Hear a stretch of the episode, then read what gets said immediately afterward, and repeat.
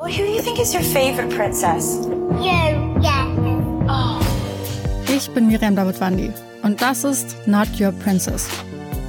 In fünf Doppelfolgen sprechen wir über fünf bemerkenswerte Frauen. Wir erzählen von den entscheidenden Momenten im Leben dieser Frauen und darüber, ob und wie sie es geschafft haben, die Deutungshoheit über ihre Geschichte zurückzuerobern. I wouldn't be Serena if there wasn't Venus. Not Your Princess. Neue Folgen jeden Mittwoch exklusiv in der Podcast-App Podimo. Die könnt ihr 30 Tage lang kostenlos testen unter go.podimo.com slash princess. Devils and Demons wird präsentiert von podriders.de, das Podcast-Netzwerk.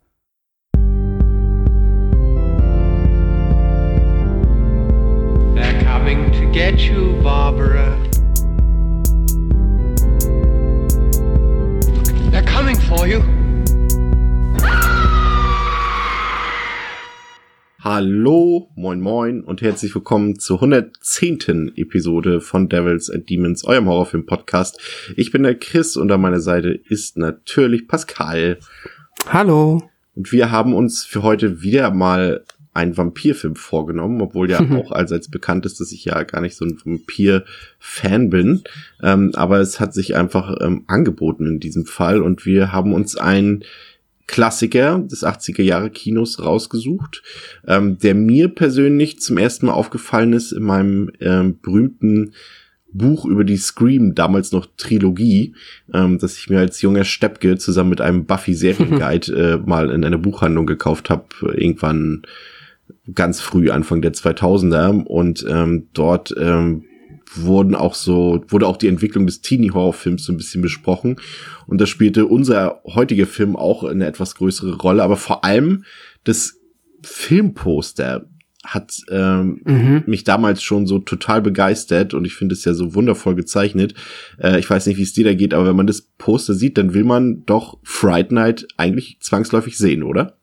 Ja, ist definitiv äh, eins der, ähm, was heißt, oder ist auf jeden Fall meiner Meinung nach eins der ikonischsten, ja, Genrefilm, Horrorfilm, Poster. Das ist halt, äh, ja, es ist so fabelhaft, man sieht es halt und es ist sofort, wenn man es nicht kennt, also so ging es mir früher, ist es halt, okay, ist super interessant, muss ich sehen, der Name ist cool, das Poster ist cool, hab ich Bock drauf und ähm, ja, es ist äh, ja fabelhaft ikonisch und ja. Der, zumindest der Originaltitel ist cool. Wenn da jetzt groß mein Nachbar der Vampir draufsteht, wäre es nicht ganz so cool. das stimmt allerdings. Dann könntest, wie ist denn diese, es gab doch mal äh, irgendwann in den 90er so eine Kinderserie mit einem Vampir, aber mit einem Kind als Vampir. Das lief immer im Vorprogramm, äh, morgens, glaube ich, Sonntag früh. Ah, ich weiß noch, Dominik Horwitz hat da irgendwie so ein, so ein Fiesling gespielt. Wie hieß denn? Anton, der Vampir? Eine deutsche Serie? Ja, Ah, Kinderserie. okay. Nee, sagt mir nichts. Ah, ich glaube doch, ich glaube Anton der Vampir oder der kleine Vampir, so heißt es. Vielleicht kommt da ja deine Abneigung gegenüber Vampirfilmen. das her. kann sein. Das kann sein. Aber mittlerweile sind wir ab ähm, da schon drüber hinweg. So viele Vampire, wie hier bei uns zu hören sind. Ähm, ja, also es geht heute um Fright Night von Tom Holland aus dem Jahre 1985. Hören wir doch mal kurz in den Trailer rein.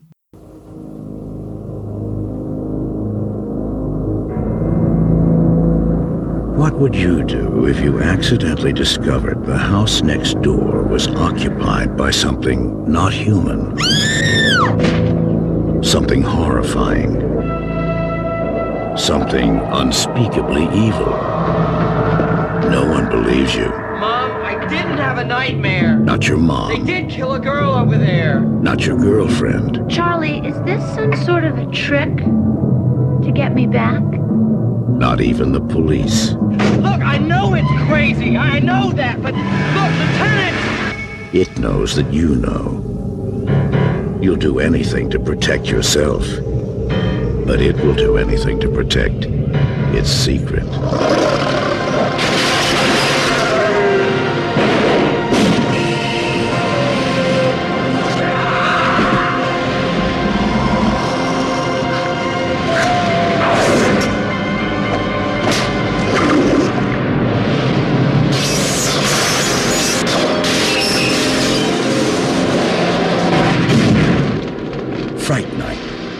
Love being scared, this could be the night of your life.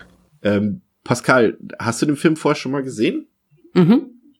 Ja, den habe ich schon, ähm, ich weiß gar nicht, vor fünf, sechs, also den müsste ich jetzt das dritte Mal gesehen haben und ist halt für mich einer der so mh, Wohlfühl-Horrorfilme, so gerade aus dem 80er-Bereich. So, dazu zählen auch so Filme wie Scream, aber auch noch ein paar eher leicht komödiantisch angehauchte Zombie-Filme, halt so Filme, die halt immer meine Stimmung automatisch heben, die jetzt auch jetzt nicht unbedingt mehr einen Horror-Effekt auf mich haben oder auch gar nicht mehr so unbedingt so funktionieren müssen, aber die mich einfach wohlig unterhalten und äh, da, zähle ich den Film auf jeden Fall mit rein. Ich finde ja, das ist so ein perfekter Film. Bestell dir eine Pizza, schnapp dir ein kühles Bierchen und mhm. irgendwie Lost Boys und Fright Night aus dem Regal nehmen ja. und einen schönen Filmabend haben oder irgendwie so. Das, das, das ist so meine Idealvorstellung vom Fright Night. Ja. Passt genau. perfekt, ja. Ja, ist so ein bisschen, ähm, ich habe es tatsächlich, äh, ja, versucht auch ein bisschen ein paar Fakten und so aus meiner ganzen Horrorliteratur herauszusuchen, aber lustigerweise oder seltsamerweise spielt da Fright Night überhaupt gar keine so große Rolle.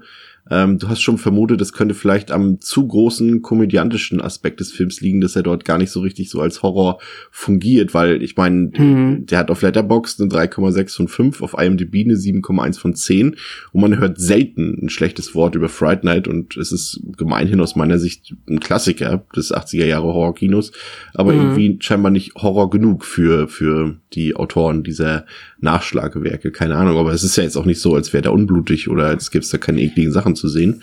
Ich weiß es nicht.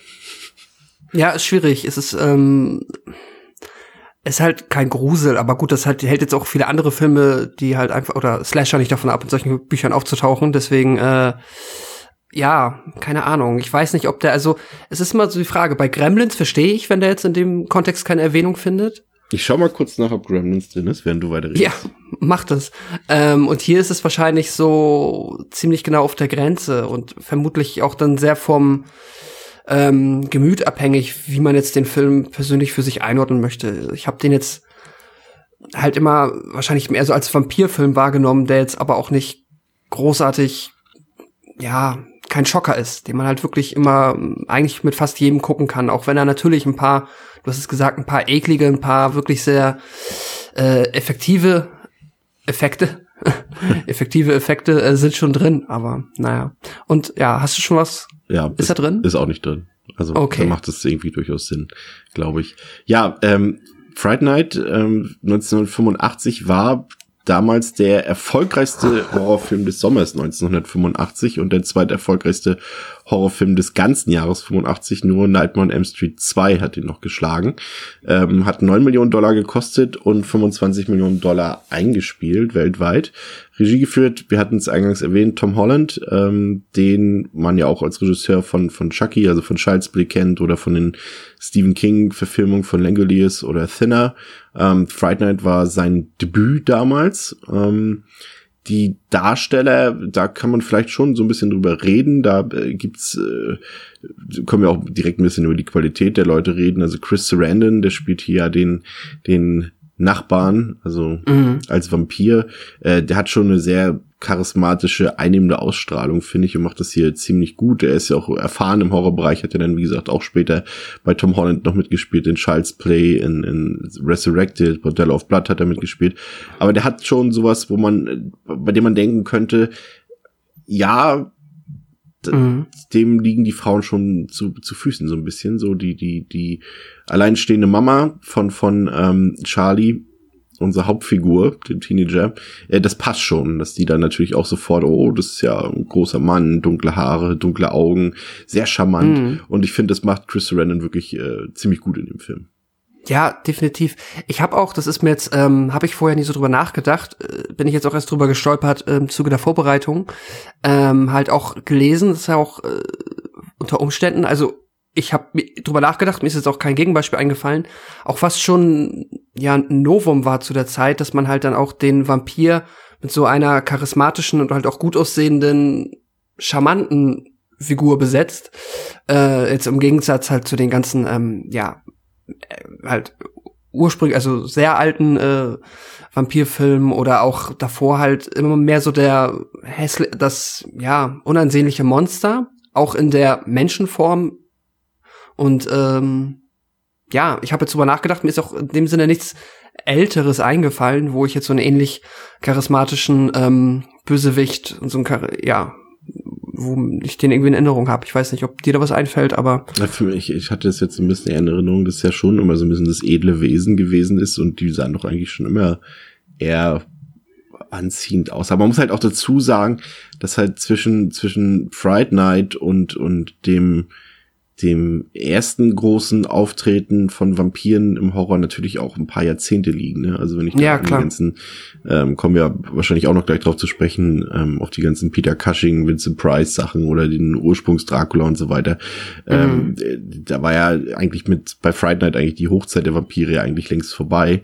Ähm, ja. Also von daher stimmt es schon irgendwie so ein bisschen, was aber glaube ich auch einfach der Zeit geschuldet ist. Mhm. Ähm, eine echte Legende, Schauspiellegende haben wir hier mit Roddy McDowell dabei. Der hat zum Beispiel in dem, in dem großen, sauteuren Cleopatra-Film mitgespielt, aber auch im ersten Planet der Affen oder in The Longest Day. Ähm, der spielt hier eben, ähm, ja, ich sag mal, eine, eine abgehalfterte Horrorlegende, die in seiner TV-Show mitmacht und äh, dessen Namen äh, ja, jetzt kein Zufall ist, Peter Vincent, wir haben es eben schon angedeutet, an Peter Cushing und Vincent Price angelehnt. Vincent Price sollte diese Rolle übrigens auch ursprünglich drehen, war aber gesundheitlich nicht in der Lage dazu. Mhm. Ähm, und der macht seine Rolle ziemlich gut, finde ich. Also so ein bisschen, so ein bisschen kauzig. Und, aber ich finde schon, dass er, dass er viel vom Film trägt äh, mit seiner Ausstrahlung. Mhm. Fand ich sehr gelungen besetzt, auf jeden Fall. Ja, er ist auch die einzige Figur, die in dem Film wirklich tatsächlich noch eine Charakterentwicklung durchlebt, gefühlt und ähm, da entsprechend auch ein bisschen schauspielerisch mehr zu tragen hat. Und das macht er halt, äh, ja, einwandfrei und sehr effektiv. Ich würde schon fast sagen, am schwächsten sind da doch schon eher die jungen Darsteller. Ja, die Teenager in Anführungszeichen. Ja, die Teenager. Amanda Beers, die, die, kennt man ja am ehesten aus, aus Married with Children oder ähm, eine schrecklich nette Familie als mhm. äh, Nachbarin Marcy Darcy. Äh, ganz ehrlich, hat sie nicht drei Jahre später oder vier Jahre später, ich weiß jetzt, ich müsste jetzt mal gucken, wann, wann äh, eine schrecklich nette Familie gestartet ist. Also entschuldigt bitte, liebe Hörer, kurz mal klicken, weil mich interessiert es mal. Weil sie auch da schon, schon deutlich zu alt für ihre Rolle aussieht hier als, als Es äh, müsste 89, 89, 88? Ich glaube, so mit Seinfeld hat eine schrecklich nette Familie angefangen. Das müsste so 87, also drei Jahre später. Huh. Ich weiß jetzt nicht, ob ihre Rolle da schon schon so früh. Naja, sie also William äh, William äh, Amanda Beers war hier halt auch schon 24 und hat eine 17-jährige gespielt. Ja. Und, aber das ähm, sieht man halt in dem Fall und sie hat von Anfang an auch mitgespielt in allen Episoden. Mhm. Krass. Ja. Ja, das sieht man eben äh, auch total. Ja auch mal gar nicht so einfach. Also es geht für mich meistens, während ich, äh, wenn ich den Film gucke, so im Laufe der Zeit, aber am Anfang, weil ich halt halt als Kind schon nicht wenig äh, Sitcoms gesehen und hat auch sehr viel eine schrecklich nette Familie und da ist dann ähm, ja halt auch, da spielt sie halt keine Rolle, die sich äh, so ja die ja, die ist halt sehr ambivalent im, im Vergleich zu der Rolle, die sie jetzt in Fright Night verkörpert. Deswegen äh, ist es für mich immer ein bisschen schwierig, äh, da Abstand von zu nehmen und das nicht immer äh, im Kopf damit, äh, ja, das umzusetzen. Ja, und ihr, ihr Schauspielpartner William Ragsdale, der hier Charlie Brewster spielt, also die Hauptfigur, äh, ja, der wirkt ein bisschen deplatziert irgendwie für mich. Also das ist okay, aber wenn man ihn so ein bisschen beobachtet beim Schauspiel, merkt man schon, dass die meisten Szenen doch irgendwie an ihm vorbeirutschen. Also er wirkt so ein bisschen, mhm. klar, seine Rolle ist sehr naiv angelegt, aber er wirkt manchmal so gar nicht anwesend, so, also so wirklich nur so als, ähm, wie sagt man, er, er fungiert irgendwie als Werkzeug für mich so ein bisschen, mhm. aber ohne da irgendwie bis gewisses Charisma oder so. Wenn ich gerade eben so an so Sachen wie wie ähm, Gremlins denke oder Lost Boys, wo die Rollen halt äh, deutlich besser besetzt sind und ja ähnlich sind, ja. ähm, war das hier nicht so richtig was, muss ich sagen. Hat mir nicht so ganz gefallen. Mhm. Ja, gehen wir mal in den Film rein. Also, ähm, du kannst ja noch mal kurz zusammenfassen, worum es geht in Friday Night. Ja. Der 17-jährige Teenager Charlie Brewster ist ein Fan klassischer Horrorfilme und Comics. Als er eines Abends mit seiner Freundin Amy die Horror-TV-Show Fright Night im Fernsehen sieht, bemerkt er, wie seine neuen Nachbarn gegenüber einen Sarg ins Haus tragen.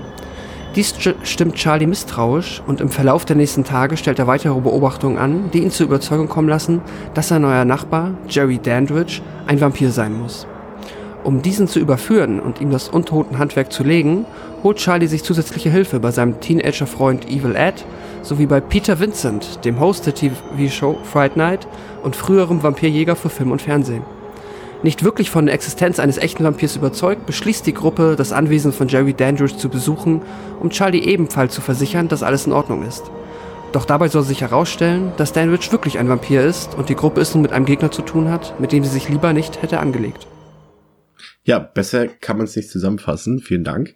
Ähm, was mir gefällt, ähm, um da mal den Einstieg in die Story so ein bisschen zu schnappen, ist, dass sich Tom Holland ja im Prinzip schon irgendwie klassische Vampirmotive ausgesucht hat mhm. und auch auch das Setting eigentlich im Prinzip ähm, beibehalten hat, aber eben dann doch in so eine, so eine in so einem Vorort, in so eine typischen amerikanischen Nachbarschaft ähm, verlagert ähm, und einfach dieses Fantasy-Gewand außen vor lässt, was ja dann viele Vampirfilme vorher hatten. Mhm. Ähm, aber er nimmt trotzdem so diese ganzen Sachen mit, zum Beispiel das Haus von von von unserem Vampir von Jerry. Ähm, das ist schon sehr ja, ist es viktorianisch? Ich weiß nicht genau. Auf jeden Fall ist es äh, sehr, sehr großzügig ausgestattet ja. und pompös ausgestattet, wie halt auch diese Burgen und Schlösser in den Vampirfilmen, die man vorher gewohnt war. Äh, du hast auch, auch dieses, gerade in dieser Eingangsszene, ähm, als die als Jerry und sein Handlanger quasi dort den ähm, Sarg transportieren, das ist auch alles voller Kunstnebel und sowas alles. Also es ist schon alles irgendwie klassisch inszeniert, aber eben doch in, in die Suburban sozusagen verlegt. Mhm. Das äh, fand ich auf jeden Fall ziemlich gut und das ist für mich auch schon äh, so die erste Stärke, die, die der Film zeigt in seiner Eingangssequenz. Du hast es erwähnt. Also es geht um Charlie Brewster, ein Teenager, der äh, gerade mit seiner Freundin Amy so ein bisschen auf die, nee, wollen sie auf die Second Base oder auf die, auf die Third Base wollen sie, glaube ich, um das mal in der äh, American Pie Sprache zu sagen. Sehr gut. ja. Und äh, eigentlich bekommen in dieser ersten Szene eigentlich schon alles geliefert, was den Film so ein bisschen ausmacht und was wichtig ist. Äh, während die beiden nur drum knutschen, läuft auf dem Fernseher eben die Show Fright Night mit Moderator Peter Vincent. Ähm, und Charlie beobachtet, wie auf dem Grundstück gegenüber eben dieser Sarg transportiert wird und erzählt auch äh, seiner Mutter davon und ähm, die erzählt wiederum ihm, dass ähm, das Haus gegenüber neuen Besitzer hat. Und es gibt dann so ein paar Verstrickungen beziehungsweise Beobachtungen von Charlie mhm. in den folgenden Tagen. Ähm, er merkt zum Beispiel, wie, wie eine junge Frau das Nachbarhaus aufsuchen will und gezielt danach fragt und hört nachts merkwürdige Schreie. Und dann sieht er plötzlich im TV einen Bericht eben von einem Mord an dieser eben angesprochenen jungen Dame. Und äh, es kommen immer mehr Sachen. In der folgenden Nacht sieht er dann, wie wie äh, der neue Nachbar, ähm, der schon irgendwie ein bisschen merkwürdig auf ihn wirkt auch äh, und er beobachtet ihn am Fenster und äh, er verführt dort eine junge Frau und schon glaubt Charlie irgendwie, dass es ein Vampir sein könnte. Ne? Ja. Wie fandst du so, so diesen ganzen Anfang, diese Indiziensuche, diese anfängliche und äh, wie wir langsam schon, ich meine, wir als Zuschauer wissen natürlich im Prinzip schon, worum es geht, mhm. aber ähm, so dieser ganze Einstieg, wie Charlie diese Beobachtung macht und wie natürlich niemand glaubt, weder seine Freundin noch sein ja. bester Freund noch seine Mutter und natürlich auch nicht die Polizei.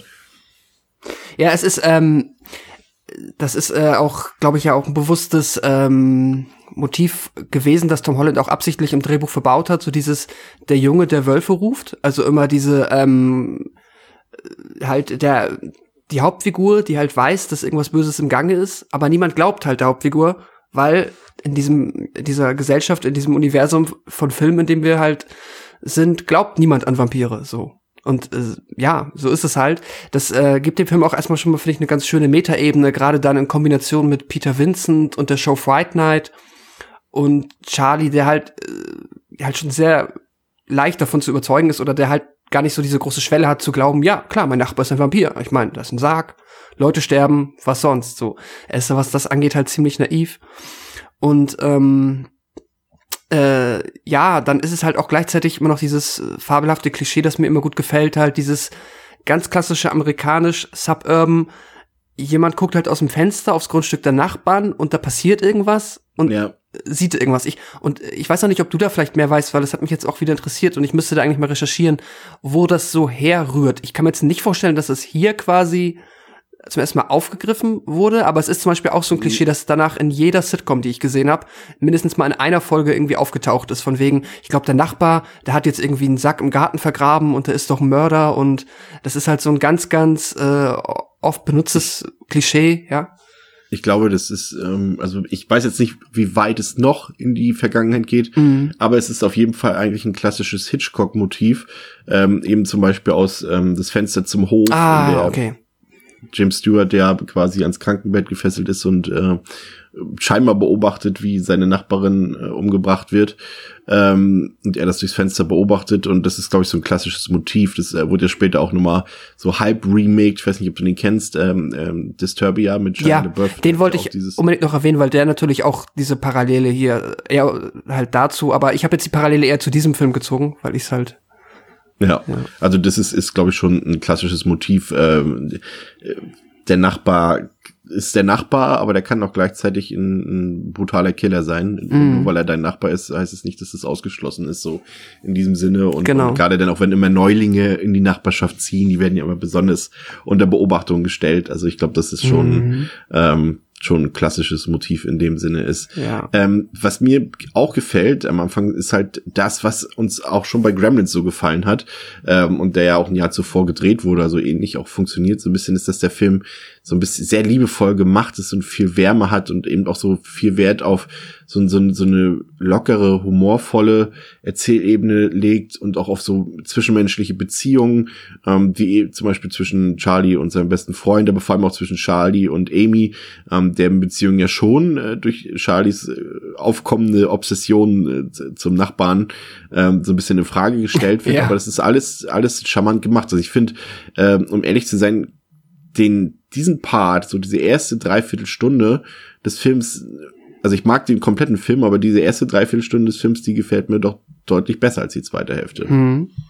Ähm, ja, ich weil, äh, weiß nicht, ob jetzt bei mir da, ob ich das so äh, unterscheide, ob oder ob ich jetzt quasi gleichmäßig über die komplette Laufzeit für den Film ähm, äh, meine Zuneigung empfinde, aber ich kann es nachvollziehen, weil das auf jeden Fall ähm, die Hälfte ist, die wahrscheinlich mehr heraussticht, weil das die zweite Hälfte ist dann halt klassischer im Sinne von ja, dann geht's halt Richtung Finale und das ist zwar auch imposant und ähm, ziemlich gut, aber jetzt nichts, was man nicht auch in ähnlichen anderen Filmen ähnlich imposant ähm, geliefert bekommt. Und ich gebe dir recht, die erste Filmhälfte ähm, sticht sehr durch dieses ähm, ja ruhig erzählte, sehr liebevoll ähm, und mit sehr viel Mühe ja inszenierte ähm, Schauspiel zwischen und die Einführung auch der ganzen Figuren, die wir sehen. Der ähm, ja, ich meine, man kann sich so ein bisschen oder was ich halt, also manche Figuren sind natürlich schon relativ naiv und es ist manchmal schon so ein bisschen vom Drehbuch so, ja, okay. Also Charlie ist einerseits halt sehr naiv, dass er halt sehr schnell davon überzeugt ist, auch wenn er Recht behalten soll. Und ähm, aber zum Beispiel geht dann ja Charlie, ich glaube, das kommt jetzt auch ziemlich schnell im Anschluss an äh, die Einführung, ähm, dann ja zu Peter Vincent und will ihn davon überzeugen, dass er ihm doch bitte helfen soll, weil ihm sonst keiner glaubt. Und so bis die Tatsache, dass Charlie glaubt, dass dieser Schauspieler Peter Vincent wirklich halt wirklich was gegen Vampire machen kann. Das ist so, ich find's, es ist cool, es ist irgendwie, Es, es ist macht den süß. Film, es ist süß, es macht den Film charmant, aber es ist nicht unfassbar glaubwürdig. So, also außer Charlie ist schon sehr auf den Kopf gefallen. Es, es ist natürlich auch, auch ähm, gut dargestellt, dass äh, Vampire, das wird ja mehrfach hier angedeutet, da kommen wir gleich auch nochmal auf das berühmte Zitat zu sprechen, was Peter Vincent ausspricht, dass Vampire natürlich nicht nur im Kino, sondern auch in der Gesellschaft keine Rolle gespielt haben in den 80er Jahren. Also das, Mhm. damit konnte man eigentlich niemanden großartig erschrecken und ähm, äh, niemand hat an die Existenz von Vampiren geglaubt und so weiter. Das war ein altbackenes Ding aus den äh, 50er Jahren und, und genauso denken auch die Figuren, hä, so ein Quatsch, nur Charlie eben nicht und äh, weil er halt auch dieser dieser Geek ist, der da Fan von ist, von den Horrorfilmen, von den klassischen zum Beispiel und ähm, das ist schon ganz cool dargestellt. Äh, bevor er äh, Peter Vincent aufsucht, äh, ist ja noch der Abend, als plötzlich der Nachbar Mhm. ähm, auf dem Sessel im Wohnzimmer sitzt und für Charlie so ein unangenehmes, ja schon fast bedroh bedrohliches Gespräch ähm, entsteht schönes äh, kleines Duell zwischen den beiden, was natürlich ein bisschen unfair ist, weil natürlich äh, der Nachbar, also der Vampir Jerry natürlich haushoch überlegen ist. Aber es ist schon interessant, weil er natürlich weiß, dass Charlie ihm schon auf die Schliche gekommen ist äh, und die Mutter steht so dazwischen und hat von absolut nichts eine Ahnung Und äh, das ist sehr interessant, weil Charlie von nun an auch weiß, dass er in Gefahr ist. Und Mhm. nicht nur er, sondern auch seine Mutter. Und in der Nacht äh, besucht Jerry auch wieder das Haus der Brewsters und attackiert Jerry, äh, ähm, nicht Jerry, attackiert ähm, Charlie dann auch wirklich brutal in seinem Zimmer. Und äh, wir bekommen dann auch erstmals so eine volle Transformation ähm, zum hässlichen Vampir zu Gesicht. Und äh, das ist schon alles ziemlich cool gemacht. Und dann eben sucht Charlie äh, als letzte Hoffnung, weil ihm niemand glaubt, eben den, den gescheiterten Horrorschauspieler und vermeintlichen Vampirexperten Peter Vincent auf. Aber nicht nur er sucht ähm, Peter Vincent auf, auch Amy und äh, Charlies bester Freund Evil Ed, wie du ihn ja schon ähm, erwähnt hast, äh, suchen ebenfalls Peter Vincent auf und bieten ihm Geld dafür, dass er Charlie seine Flusen so ein bisschen austreibt. Und so soll es dann sein, dass am nächsten Abend die volle Meute, Vincent, Charlie, Amy, Ed, eben den finsteren Nachbarn aufsuchen, um endlich für Aufklärung zu sorgen. Und ähm, es ist auch recht charmant, alles inszeniert. Sie wollen ihm dann so ein paar Prüfungen stellen und geben ihm Weihwasser und es passiert nichts. Und man könnte schon meinen, ähm, dass äh, ja das ergebnislos bleibt und Charlie am Ende wieder äh, auf sich allein gestellt ist, weil niemand ihm glauben kann oder niemand ihm glauben wird, weil scheinbar alles normal ist mit dem Ja. Nachbarn, bis eben Peter Vincent äh, sich erinnert an an klassische Vampirregeln und sieht, dass äh, Jerry nicht in seinem Spiegel zu sehen ist. Genau. Ja. Ähm, und dann, ja, fällt ihm der Spiegel aus der Hand und äh, Peter Vincent ist relativ schnell überzeugt, aber jetzt auch äh, gleichzeitig abgeschreckt. Jetzt auch nicht äh, begeistert von der Vorstellung, dass er äh, halt jetzt es äh, tatsächlich mit einem wirklichen Vampir zu tun hat. Ähm, und das äh, spielt halt auch nochmal schön mit dieser Metaebene, dass halt jetzt ab jetzt, wenn halt quasi mehr oder weniger allen bewusst ist oder bewusst wird, dass wir es mit einem Vampir zu tun haben, ähm, äh, natürlich, ich meine, äh, es gibt halt in diesem Universum Vampire und aber es gibt ja auch dort Vampire im Fernsehen. Und Ja. weil ja aber auch jetzt ähm, die nicht sich mehr besser zu behelfen wissen, spielen sie einfach mit den echten Vampiren halt mit den Filmvampir-Regeln und es, der, der Film macht dann halt auch noch so, dass es funktioniert. Also die echten Vampire in dem Film sind dann halt auch äh, unterliegen den klassischen ähm, ja, Vampirregeln, wie wir sie kennen, also den ganz klassischen im Sinne von äh, Kruzifix, wobei er heißt, ich glaube, Knoblauch oder so hat, findet, glaube ich, nie Erwähnung, ist auch egal, aber ähm, kein Spiegelbild und den ähm, Pfahl ins Herz und so weiter und so fort. Und ähm, das ist mal, ich finde es ganz nett. Auch später sagt Peter Vincent noch mal, glaube ich, dann, äh, ja, es funktioniert im Film so, dann das ist alles, was wir tun können. Dann muss es jetzt auch funktionieren. Das mag ich ganz gern. Jerry macht ja auch am Anfang so diese, auch diese Anspielung schon auf diese Regeln, als er dann äh, unten im Wohnzimmer auf dem Sessel sitzt und meinte, Ach ja. so, hätte ich erst darum bitten müssen, äh, hereingebeten zu werden oder irgendwie sowas. Stimmt. Und, äh, stellt das dann auch gleich mal so ein bisschen auf den Kopf. Ähm, ja, auf jeden Fall sehr gut ähm, gemacht. Ähm, jetzt kommt so ein bisschen so ein kleiner Kniff für die Handlung, um das voranzutreiben, weil irgendwie muss natürlich äh, die Herzdame von, von Charlie, also Amy, auch in Gefahr kommen und Mhm. muss für Jerry interessant sein und der entdeckt eben seine große historische Liebe optisch in Amy wieder und äh, von jetzt an bewegen wir uns relativ, ja, ich will gar nicht sagen rasant, aber schon, also die Abfolge von dem, was jetzt passiert, ist schon ein bisschen Schlag auf Schlag. Mhm. Ähm, ohne aber den eigentlichen Showdown schon so richtig einzuleiten. Also du siehst dann, wie die, die Meute nach Hause geht und auf dem Heimweg verfolgt Jerry dann Ed. Äh, wir wissen nur, dass sie, dass er ihn konfrontiert, aber wir sehen nicht genau, was passiert. Ähm, dann erfahren wir irgendwann später, dass, dass äh, als er bei Vincent auftaucht, dass er gebissen wurde von Jerry und und Vincent wehrt sich dann mit ihm, du hast es schon erwähnt, mit dem Kruzifix und es geht immer weiter. Dann Jerry versucht dann, äh, Jerry ist dann überall, aber er ist auch Vampir, ne? Das geht ja dann auch und äh, ist dann in der Disco und und schnappt sich Amy, tanzt mit ihr, führt mit ihr einen eroischen Tanz auf und Charlie kann nichts machen und und man sieht dann auch ein bisschen dann äh, die Kraft, als er ähm, als sich Jerry so ein bisschen an den Türstehern dort zu schaffen macht von dieser Disco. Und er sagt ja nur als Bedingung, wenn er dann Amy lebendig wiedersehen will, dann soll er zusammen mit Peter Vincent in Jerrys Haus kommen allein am nächsten Tag. Und Charlie versucht dann Peter Vincent aufzusuchen und ihn davon zu überzeugen, da doch mitzumachen. Und der ist äh, völlig in Selbstmitleid badend, kümmerlich in seiner Wohnung und äh, hat überhaupt keine Lust mehr darauf. Ja. Ja, der ist äh, so gar nicht davon überzeugt. Ähm, ja, ich muss sagen, ich fand die ähm, die Disco-Szene ganz nett. Die hatte also noch mal so ein kleines Mini-Set-Piece in die Mitte des Films gesetzt. Ähm, aber du hast schon recht, der Film ist ähm, trotz dessen sehr äh, ja, rasant trifft es ganz gut. Also der ähm, hakt jetzt halt ab, so quasi. Ähm, wir sind überzeugt, dass es den Vampir gibt. Wir müssen jetzt noch irgendwie einen Weg finden, quasi das Showdown zu forcen. Das heißt, ähm, ganz klassisch, ähm, ja, Freundin wird entführt. Charlie hat keinen anderen Ausweg, außer ähm, Jerry zu besuchen. Und wie, das muss ich jetzt, ich, wie überzeugt der Peter jetzt am Ende nochmal da? Ich weiß, dass beim ersten Mal, als er mitkommt, haben sie ihn ja, glaube ich, einfach nur Geld geboten, ne?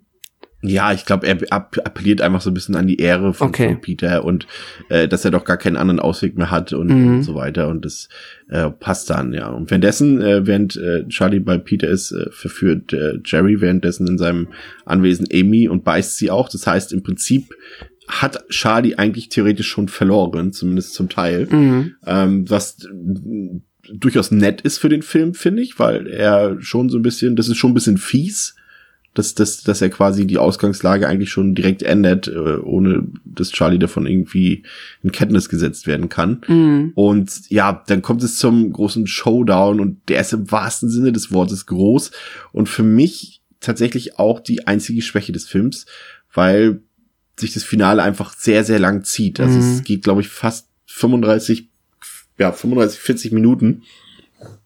Und das dauert sehr lang. Also er bietet natürlich optisch äh, jetzt so einiges handwerklich. Hier gibt's auch die Spezialeffekte von Richard Edlund, der hat auch für Ghostbusters ähm, die Effekte gemacht und wir bekommen Transformation zu sehen. Wir bekommen für Blut gesehen äh, zu sehen, es werden äh, Vampire gefällt. Ähm, Wölfe. Dann gibt äh, Wölfe, es gibt dann die Szene, in der Ed äh, zum Wolf wird und und und von auch gefällt wird von von äh, Peter Vincent und dann auch eine Transformation zurückmacht und das ist alles optisch grandios gemacht. Das sind tolle Effekte, wirklich. Also es sieht richtig, richtig gut aus. Gibt auch ein paar, na, Spad-Effekte werden ein bisschen zu viel, aber ein paar, doch ein paar blutige Schandtaten gibt's zu sehen. Auch Amy's Volltransformation am Ende hat mir auch richtig gut mhm. gefallen. Also finde ich ist schon sehr gut gemacht alles.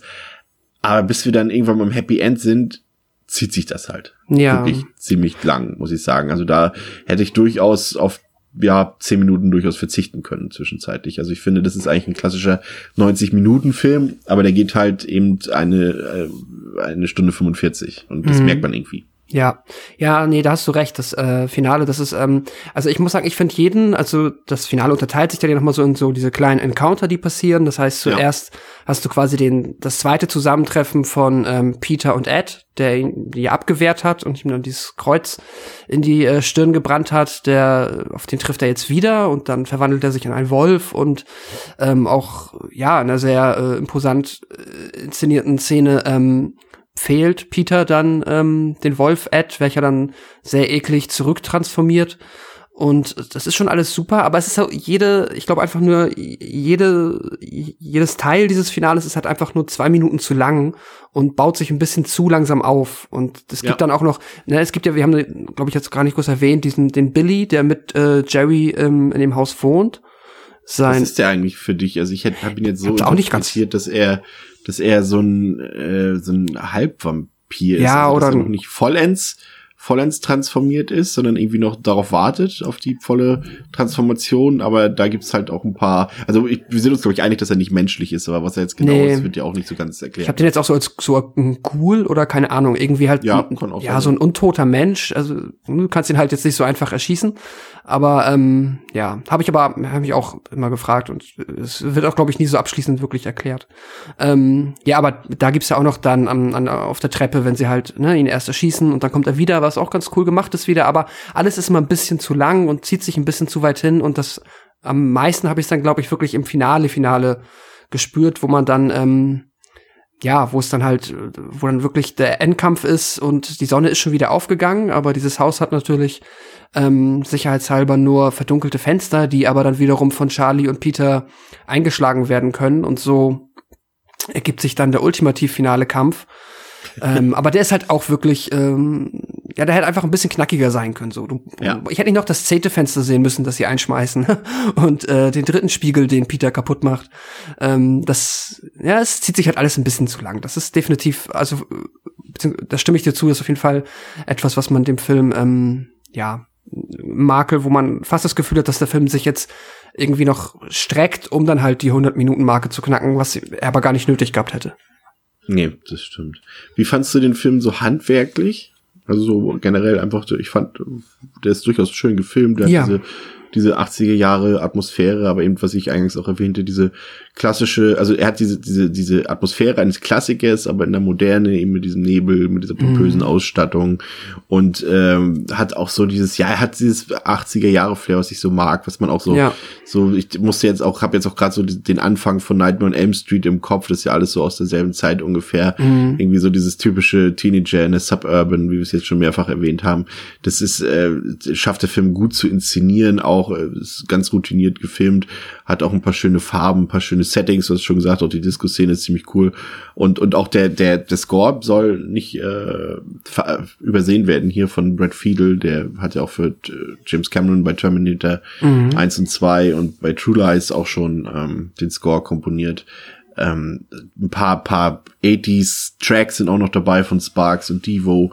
White Sister war, glaube ich, auch noch dabei. Also das ist alles äh, sehr, ja, ich würde schon sagen, mehr als solide inszeniert. Ja, also es ist schon auch eben stets so. Und, und was ich mag, ist, dass er eben so mh, gefühlvoll ist, eben auch mit seinen Figuren. Der hat natürlich seine Humorebene, aber er nimmt trotzdem die Figuren ernst dabei. Und ich finde, das ist dann genau die Gratwanderung, wann ich einen Horrorfilm mit Humorelementen mag und wann Mhm. nicht.